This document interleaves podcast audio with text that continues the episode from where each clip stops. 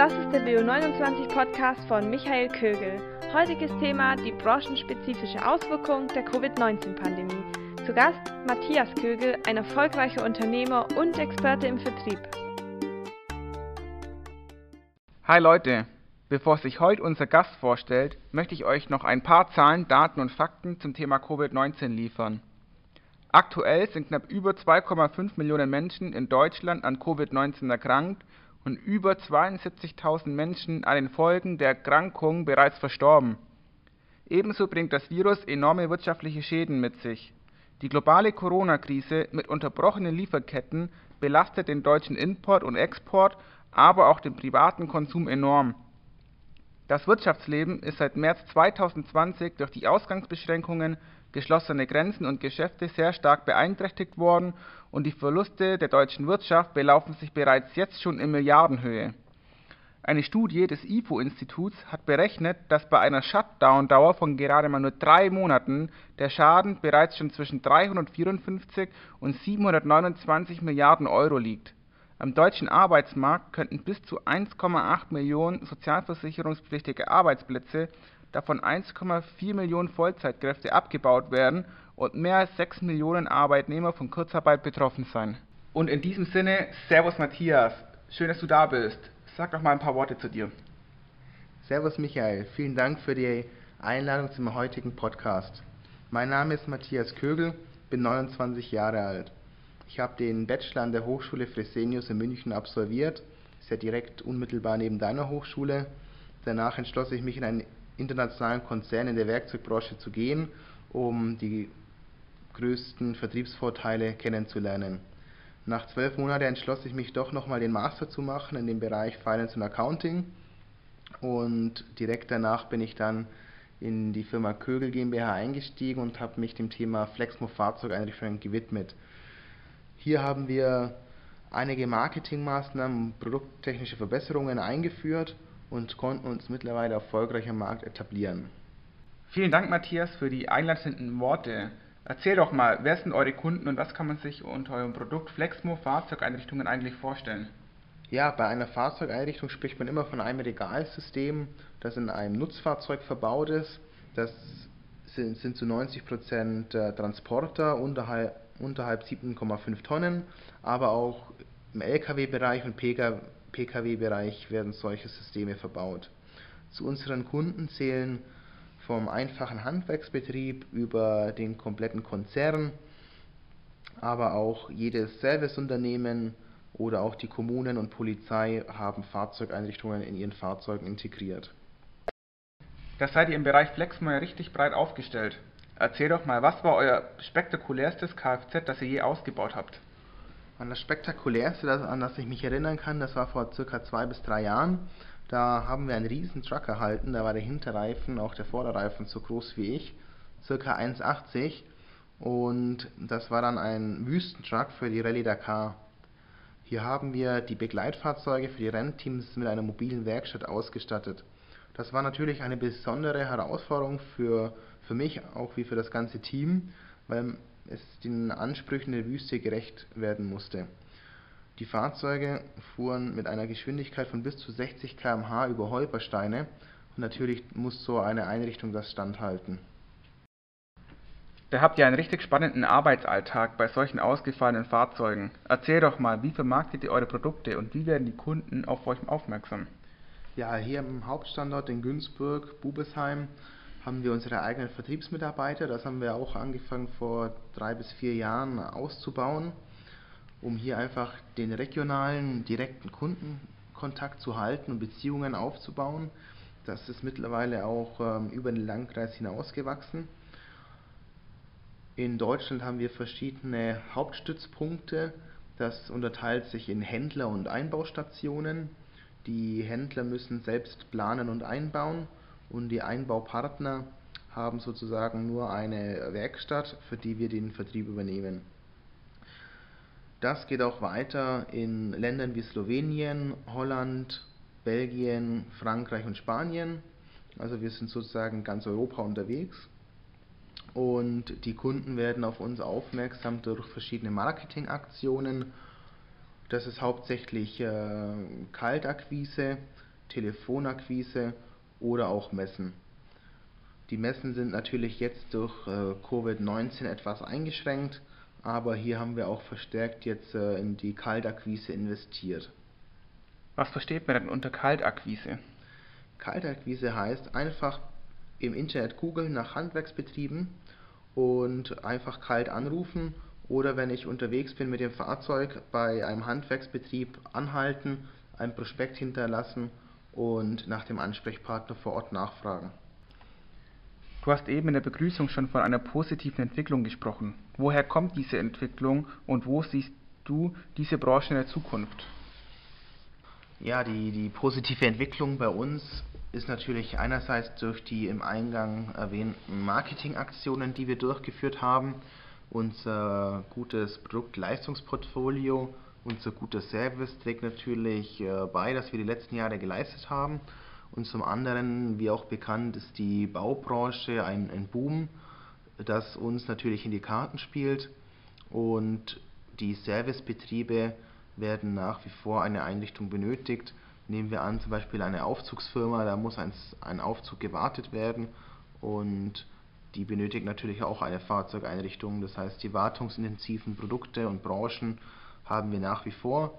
Und natürlich, was jetzt noch dazu kommt, was wir aktuell spüren, ist, dass die Leute nicht in den Urlaub fahren können und ihr Geld in den Bereich zu Hause investieren. Und das betrifft natürlich auch wieder die Heim- und Handwerker, das uns in die Karten spielt. Bei diesen Entwicklungen stößt du und dein Team bestimmt an große Herausforderungen. Wie bewältigt ihr diese trotz Corona? Ja, wir haben anfangs begonnen, die ganzen Meetings digital einzuführen. Das machen wir heute nach wie vor. Haben dann natürlich Sicherheitskonzepte eingeführt, Hygienekonzepte, gerade auch für den Außendienst, wenn der rausfährt, damit nicht zwei Leute im Fahrzeug stehen bei der Demo, sondern der Kunde steht erst draußen, hört dem Außendienstmitarbeiter zu, dann wechseln sie die Position und der Handwerker darf selbst die Einrichtung testen. Somit gewähren wir den Abstand, haben natürlich Masken und Desinfektionen in den Fahrzeugen installiert. Im Büro haben wir die Arbeitsplätze entzerrt. In dem Bereich Montage, das war sehr spannend, weil natürlich hier die Kunden natürlich die Fahrzeuge anliefern und hier haben wir kontaktlose Übergabeprotokolle eingeführt und sind jetzt mittlerweile ganz gut unterwegs. Ganz am Anfang haben wir sogar noch den Zweischichtbetrieb eingeführt, aber durch die Entzerrung der Montagearbeitsplätze haben wir das ganz gut in den Griff gebracht. Da müsst ihr ja einiges an Herausforderungen bewältigen. Aber was denkst du, wird diese Branche positiv durch Covid-19 beeinträchtigt? Und wie siehst du das in der Zukunft? Von unserer Branche gesprochen kann man von einem positiven Einfluss sprechen da vor der Corona-Krise das Handwerk schon geboomt hat und durch das, was ich vorhin schon erwähnt hatte, dass die Leute nicht mehr in Urlaub gehen können und zu Hause investieren und auch Renovierungen vorgeschoben haben, spielt das natürlich allen in die Karten in der Handwerksbranche. Wie das in der Zukunft aussieht, kann glaube ich keiner sagen, aber mein Gefühl sagt, dass äh, jeder jetzt vorsichtiger wird, spätestens nächstes Jahr. Gerade große Industrien werden vorsichtig in den Investitionen sein und ich kann mir gut vorstellen, dass in drei bis fünf Jahren unsere Branche rückläufiger sein könnte, aber das ist eine reine Vermutung. Jetzt bist du ein echter Experte im Vertrieb. Habt ihr noch weitere Maßnahmen getroffen, um besser durch die Krise zu steuern? Wir hatten begonnen 2019 ein neues Planungstool zu entwickeln. Da wusste noch keiner von Covid-19. Aber als wir davon im Februar 2020 erfahren haben, haben wir natürlich die Entwicklung schneller vorangetrieben. Und das merkt man auch heute. Durch das neue Planungsprogramm kann man direkt ähm, beim Kunden planen oder auch virtuell online. Und der Kunde oder bzw. die Handwerker haben nicht viel Zeit. Und das spielt uns in die Karten, weil wir relativ schnell und zügig das Fahrzeug planen können und das individuell auf den Kunden abgestimmt. Das ist ja eine coole Sache. Wie genau funktioniert das mit der App? Und bestellt der Kunde direkt darüber oder läuft die Bestellung trotzdem noch über euch ab? Ja, du kannst es so vorstellen, das ist äh, App-basierend äh, in einem Raster hinterlegt und äh, der Kunde wird hinterfragt, welches Fahrzeug er hat, welche Länge und welche Höhe. Und wir können das entweder direkt vor Ort mit dem Laptop machen oder wir machen es über ein Online-Tool, damit der Kunde daheim am PC sitzt und wir bei uns und dann wird geplant. Du kannst dir so vorstellen, dass wir verschiedene Breiten, Höhen und Tiefen haben und dann wird mit dem Kunden begonnen mit einem Seitenteil zu beginnen und dann mit dem Aufbau. Und der Kunde kann individuell wählen, was er zwischendrin haben möchte, ob Schublatten, Ablage, meine Fachböden. Und das, die ganze Planung dauert so zwischen 5 bis 15 Minuten. Und was wir jetzt in der Corona-Krise dazu geführt haben, ist ein Link. Dann verschicken wir nach der Besprechung den Link auf seinen PC und er kann in das Fahrzeug zoomen und sich alle Details und Futures anschauen, wie das dann später aussehen wird. Und bezüglich Bestellung, da sind wir gerade dabei, dass wir das noch integrieren, aber momentan läuft das so ab, wenn ihm die Einrichtung gefällt, gibt er uns das Go und wir wandeln praktisch sein Angebot in einen Auftrag um. Das ist aber nicht mehr der große Aufwand, sondern der große Aufwand war bisher im Planungsbereich. Da haben wir früher bis zu zwei, drei Stunden benötigt und wenn Änderungen waren, mussten wir alles nochmal planen. Das können wir heute per Mausklick ändern und ich habe Änderungen innerhalb 10 Sekunden einfließen lassen können. Danke für die ausführliche Erklärung dieses Planungstools. Siehst du hier noch weiteres Innovationspotenzial?